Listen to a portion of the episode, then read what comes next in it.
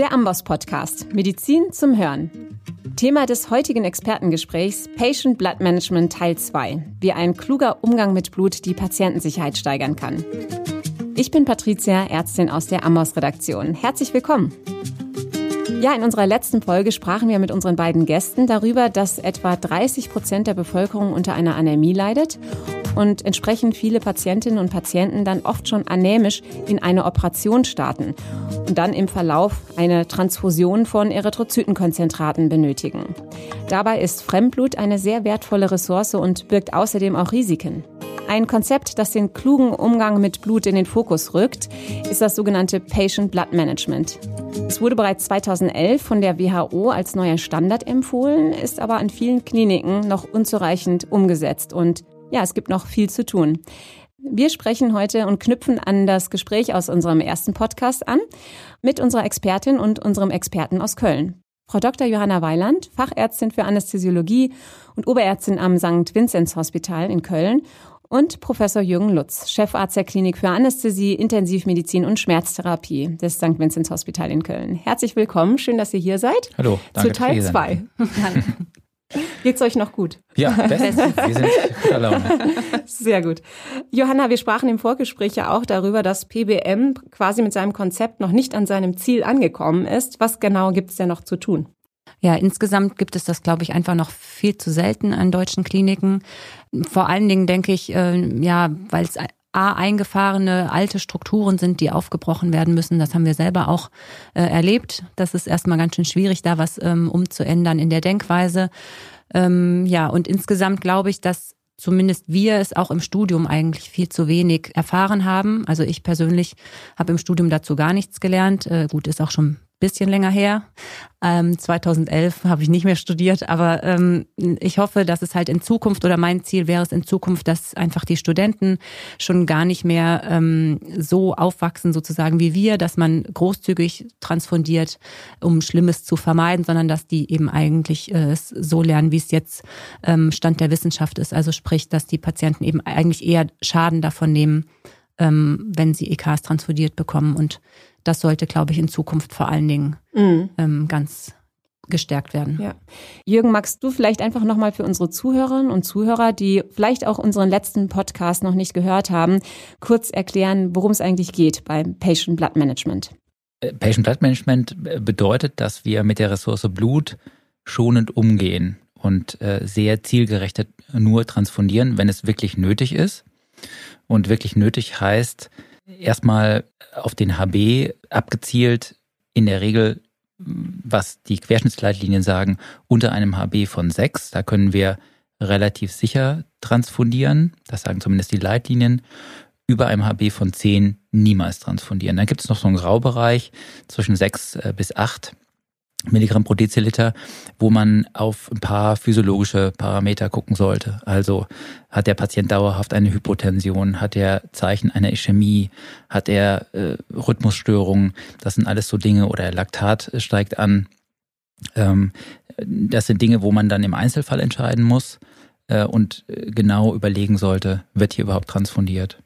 Dass das äh, die eine Seite der Medaille, die andere ist die, dass äh, in den letzten Jahren oder ich muss fast sagen, in den letzten Jahrzehnten uns immer durch Studien bewusster geworden ist, dass wir den Patienten, wenn wir undifferenziert transfundieren, einen Schaden äh, zufügen.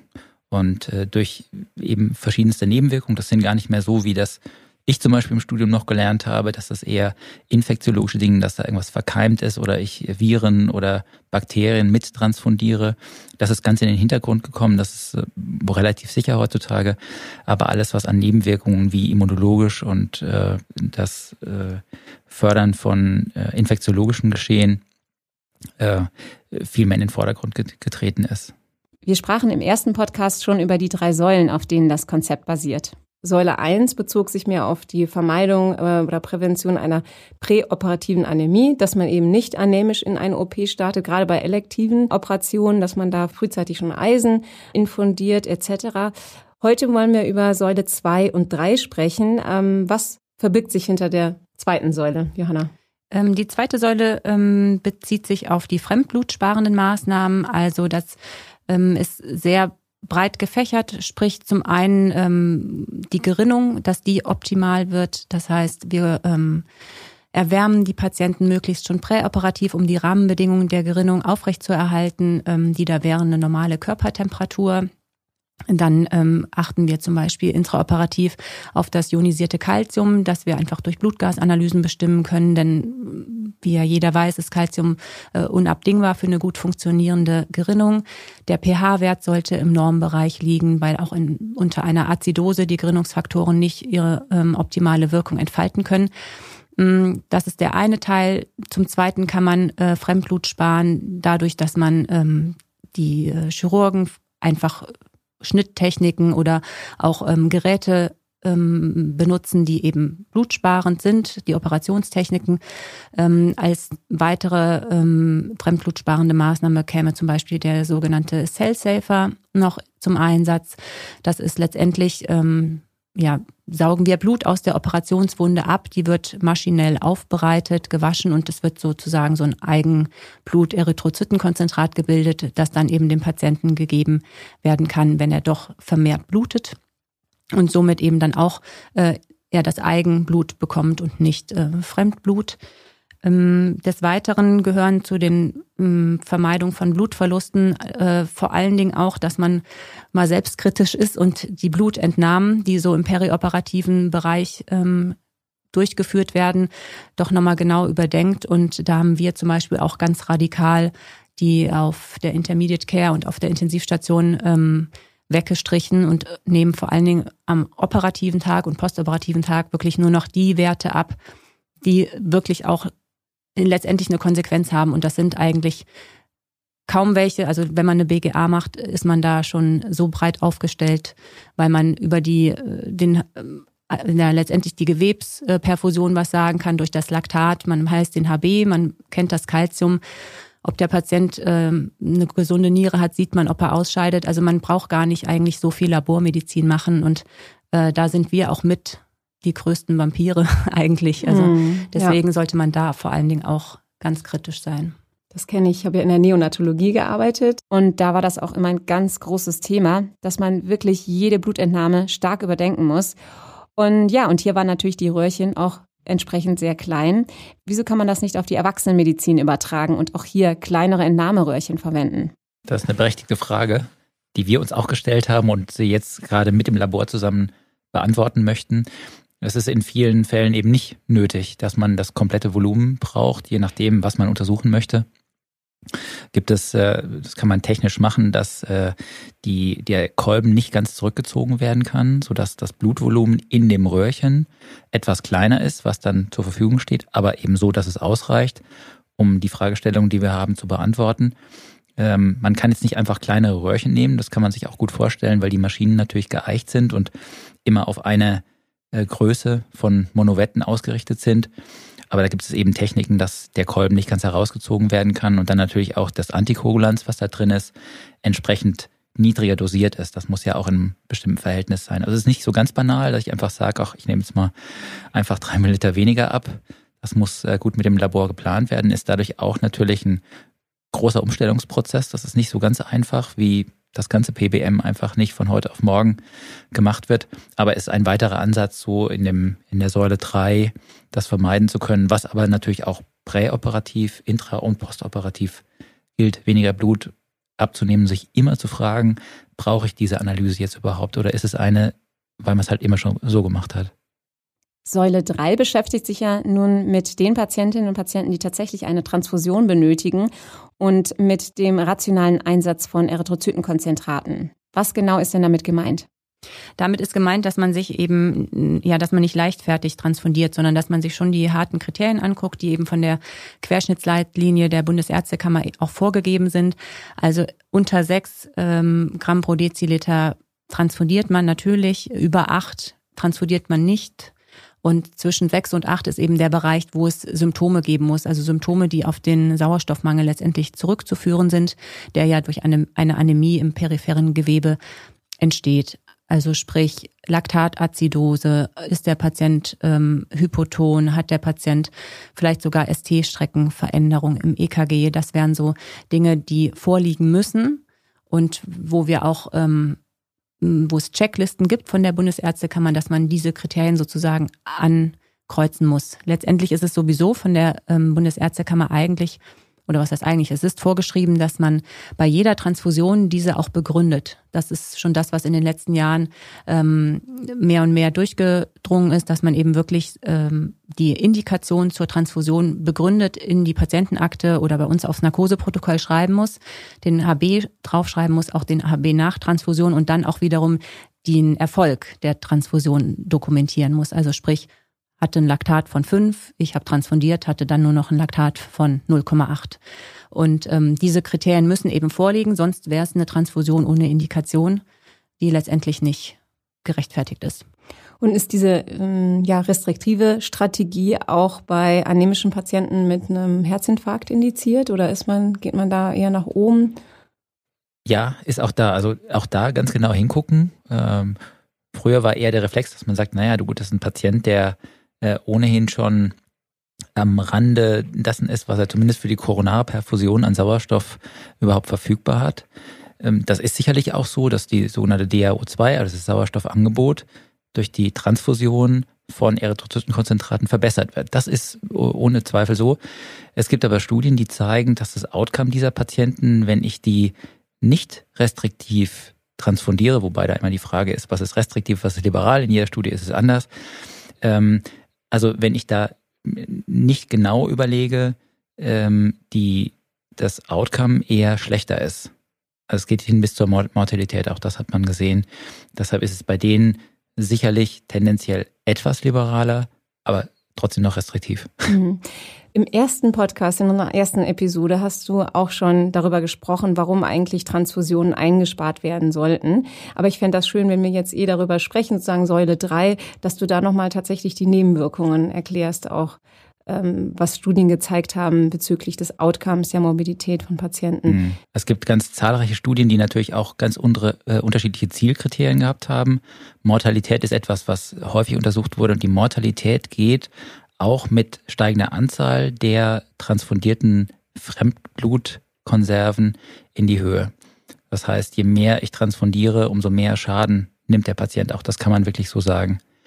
Hat übrigens auch was mit dem Alter der Erythrozytenkonzentrate, wir, was wir natürlich nicht richtig beeinflussen können. Wir müssen einfach das nehmen, was uns gerade heutzutage aus den Blutbanken überhaupt zur Verfügung gestellt wird. Aber auch da ist es so, dass je älter ein Erythrozytenkonzentrat ist, umso gefährlicher ist es. Ich sage es ein bisschen plakativ natürlich.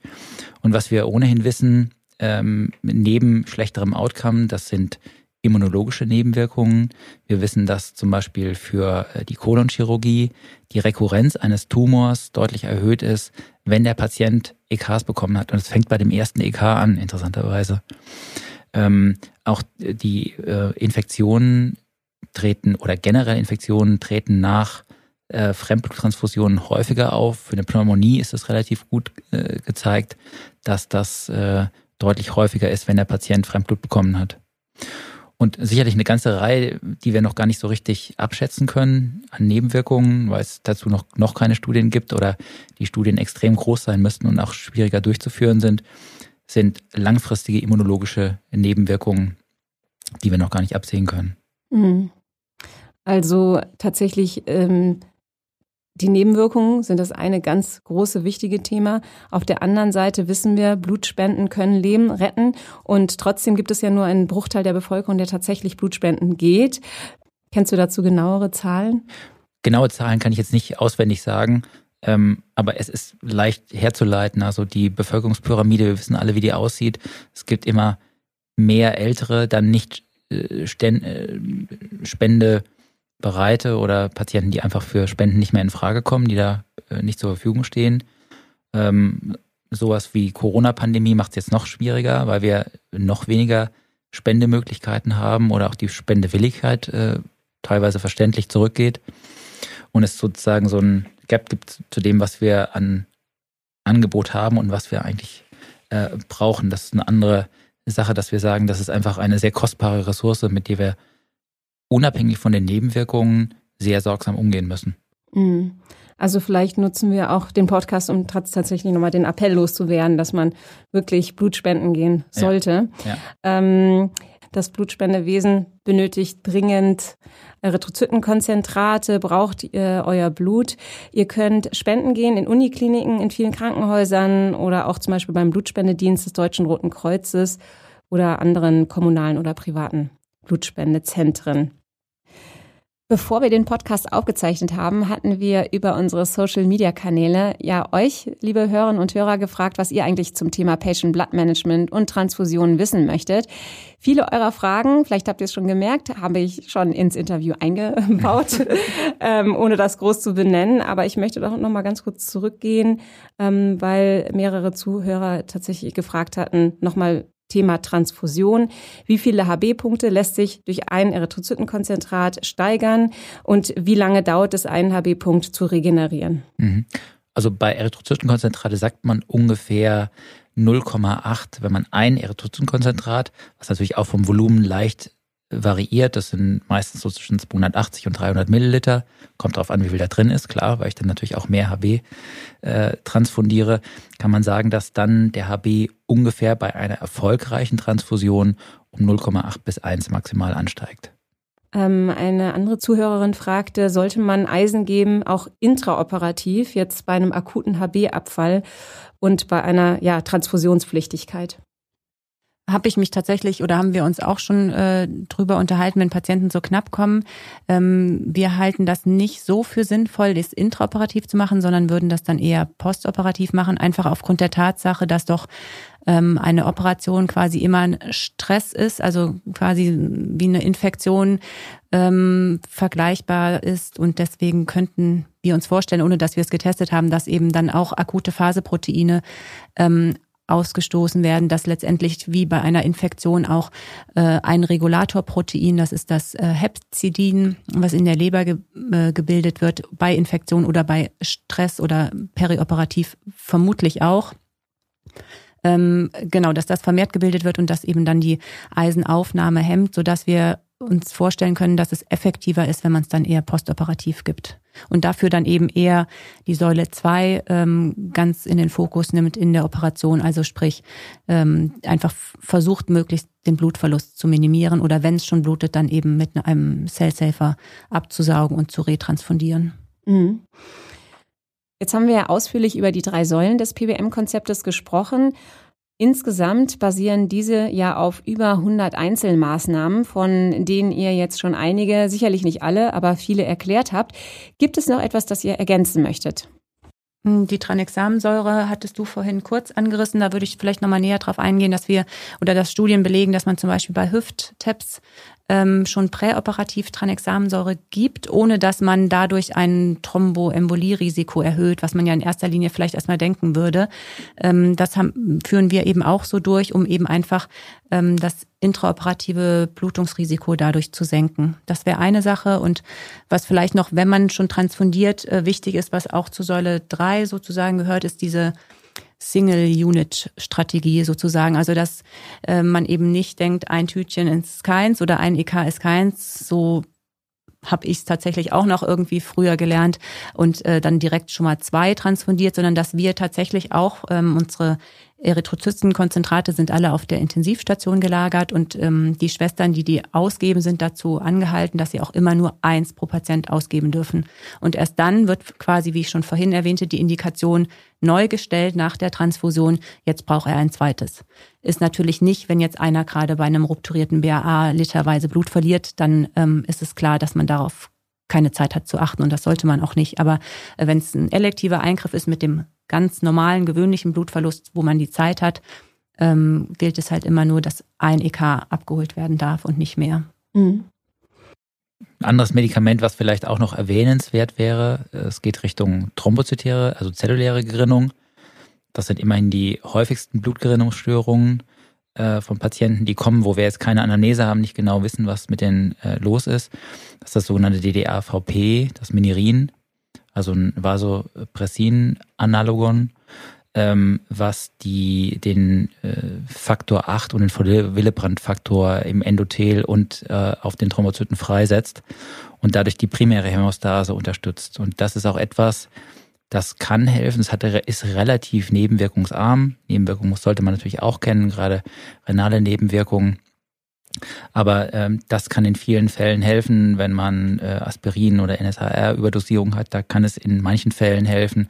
Und natürlich bei einem Bekannten von Willebrand-Syndrom, was die häufigste angeborene äh, Blutgerinnungsstörung ist, immerhin mit ein bis zwei Prozent in der Bevölkerung. Also das kann schon mal sein, dass man jemanden hat, der blutet ähm, und von der Wahrscheinlichkeit her, dass er auch in der primären Hämostase ein Problem hat, was sich dann eventuell mit dem Minirin verbessern kann.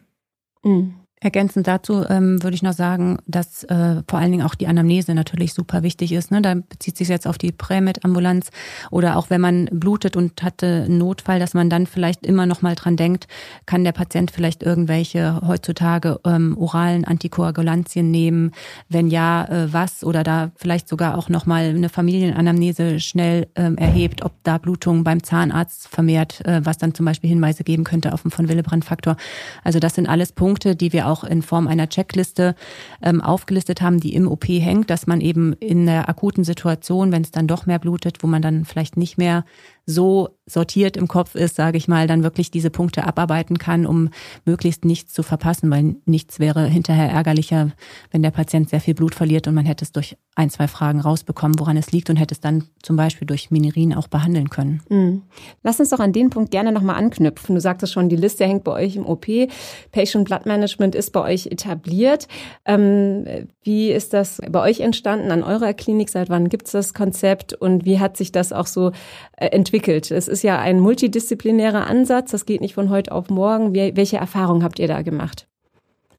Ja, kommt so ein bisschen das Change Management mit ins, äh, ins Boot. Ähm, das ist ein Prozess, der ähm, sehr nachhaltig angegangen werden muss. Und das ist auch äh, viel persönliches Engagement, den gerade bei uns in der Klinik ähm, Johanna unter, unter anderem äh, ganz wesentlich vorangetrieben haben. Und man braucht solche Leute, Leute, die das mit unterstützen, die Leute begeistern, die Leute davon überzeugen, dass das ein sinnvolles Konzept ist, weil wir da mit extrem viel Gutes tun können.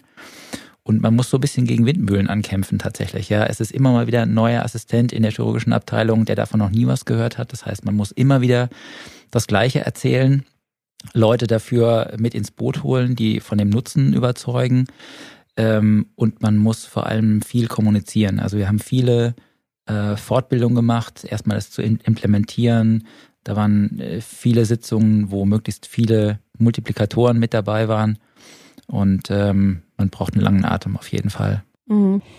Johanna, ich weiß, dass du mit einem Patient Blood Management Projekt eine Förderung bekommen hast, und zwar durch die PBM Academy Stiftung. Erzähl uns doch gerne mehr darüber.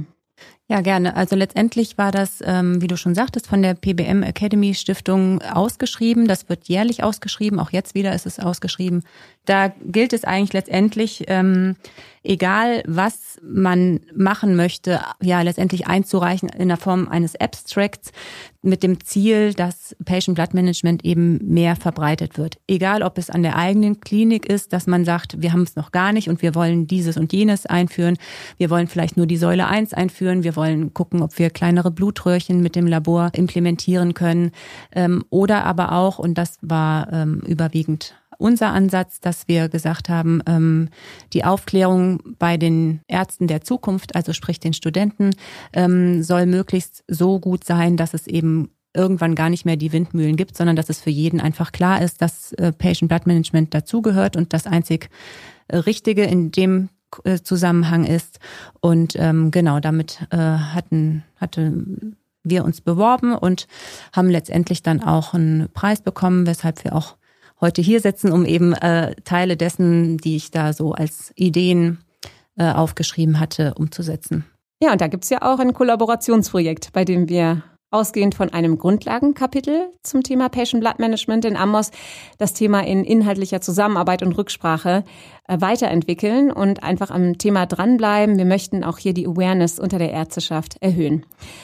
Ähm, Johanna, seit wann gibt's denn eigentlich das Konzept an eurer Klinik? Das gibt es seit 2018. Da sind wir im April dem deutschen Netzwerk beigetreten.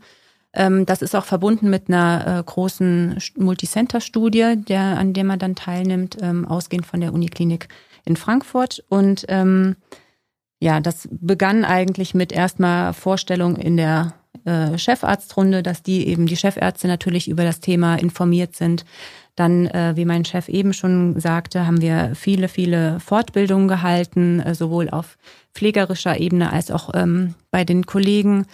Ähm, und man muss sagen, so alle, die aus der Fortbildung rauskamen, merkt, den merkte man auch direkt an, denen ist das logisch und das äh, macht Sinn und das ähm, muss man so machen. Nichtsdestotrotz wird es im klinischen Alltag verständlicherweise erstmal auch oft vergessen. Ähm, damit haben wir aber gerechnet dann haben wir zusätzlich auch äh, einige, also in, eigentlich in jedem Stationszimmer und in jedem Arztzimmer große Plakate aufgehängt, wo eben alle drei Säulen drauf erklärt sind, wo auch die ähm, einzelnen Maßnahmen erklärt sind. Ähm, die Indexoperationen ähm, wurden festgelegt, das heißt die für unser Haus spezifischen Operationen mit einer Transfusionswahrscheinlichkeit größer zehn Prozent ähm, die wurden rumgemailt und ähm, ja, so kam es Stück für Stück durch diese Innenwerbung eigentlich schon dazu, dass ähm, immer öfter uns diese Patienten vorgestellt wurden, also rechtzeitig vorgestellt wurden und wir sind nicht erst in der OP sahen, oh, das ist ja jetzt wieder jemand, den hätte man theoretisch äh, Inject geben können und mh, mm, ja, jetzt sind wir fast drei Jahre dabei oder zweieinhalb Jahre dabei und ich muss sagen, es läuft wirklich äh, mittlerweile sehr gut. Das wir haben auch die interne Fortbildung bei uns, äh, sind wir gerade dabei. Äh, da gibt es einen Transfusionsabschnitt und da möchten wir gerne das PBM auch mit etablieren, dass es doch eines Tages als Pflichtfortbildung ist. Und wir haben einen Film gedreht, den kann man auch auf unserer Homepage einsehen. Der ist sicherlich auch für Studenten sehr, sehr interessant und natürlich auch als Lehrmaterial für ähm, Pflegekräfte und Ärzte der Klinik immer ganz gut. Und was ratet ihr jetzt Kolleginnen und Kollegen, die zuhören und sagen, Mensch, äh, das klingt wirklich logisch, es gibt es vielleicht noch nicht an unserer Klinik, ähm, wir möchten das gerne etablieren. Was könnt ihr diesen raten oder mit auf den Weg geben?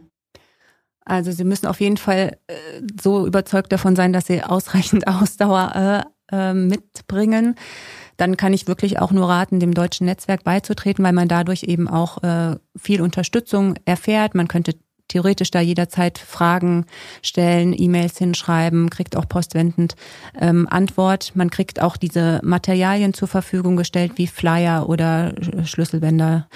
Ähm, Stifte, alles, was eben einfach wichtig ist, damit man es häufig sieht. Und immer, äh, wie bei jeder Werbung, was man häufig sieht, ähm, bleibt schneller in den Köpfen hängen. Und auch diese Plakate haben wir mit deren Unterstützung ähm, drucken lassen.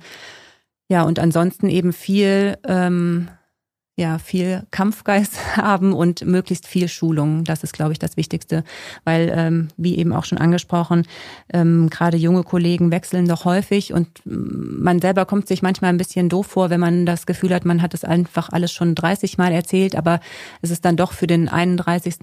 dann doch wieder neu und ähm, man bekommt es ja nicht so mit, wie viele Assistenzärzte rotieren und wechseln und deswegen ähm, Jetzt aktuell aufgrund der Pandemie können wir es nicht machen, äh, weil natürlich größere Veranstaltungen noch nicht gestattet sind. Aber prinzipiell haben wir vorher äh, mindestens halbjährlich ähm, diese Informationsveranstaltung oder Fortbildung gehalten, ähm, in der alle geschult wurden.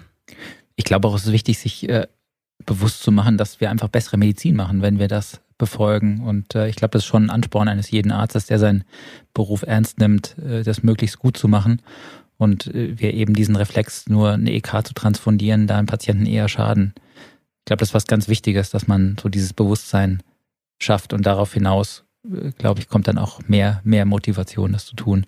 Und ich glaube auch, es wird sicherlich in den nächsten Jahren äh, als ein Qualitätsstandard muss es eingeführt werden, weil es so überzeugend ist, dass es Menschenleben kostet, wenn wir es nicht äh, strikt befolgen. Und ich hoffe, dass es auch politisch da noch äh, Unterstützung geben wird. Sehr gut. Ich finde, das war eigentlich ein wunderbares Schlusswort. Ich hätte noch so viele Fragen, okay. aber es klingt einfach zu gut. Und ich würde sagen, wenn es am besten ist, macht man Schluss und ähm, lest doch gerne bei uns auch den Artikel zum Thema Patient Blood Management und ähm, erfahrt mehr auf unserer Amboss-Plattform. Und ansonsten bedanke ich mich wirklich sehr für euren Besuch hier. Ihr seid aus Köln zu uns nach Berlin gereist und äh, ich habe mich riesig gefreut. Dankeschön im Namen der ganzen Redaktion. Sehr gerne. Sehr gerne. Hat Spaß gemacht. Und wir bleiben dran an dem Thema. Und äh, euch, liebe Zuhörerinnen und Zuhörer, vielen Dank fürs Dabeisein und dann hören wir uns bald wieder, ähm, spätestens in zwei Wochen. Bis dann. Alle Infos zum Podcast und der Amboss Wissensplattform findet ihr auch unter go.amboss.com slash podcast.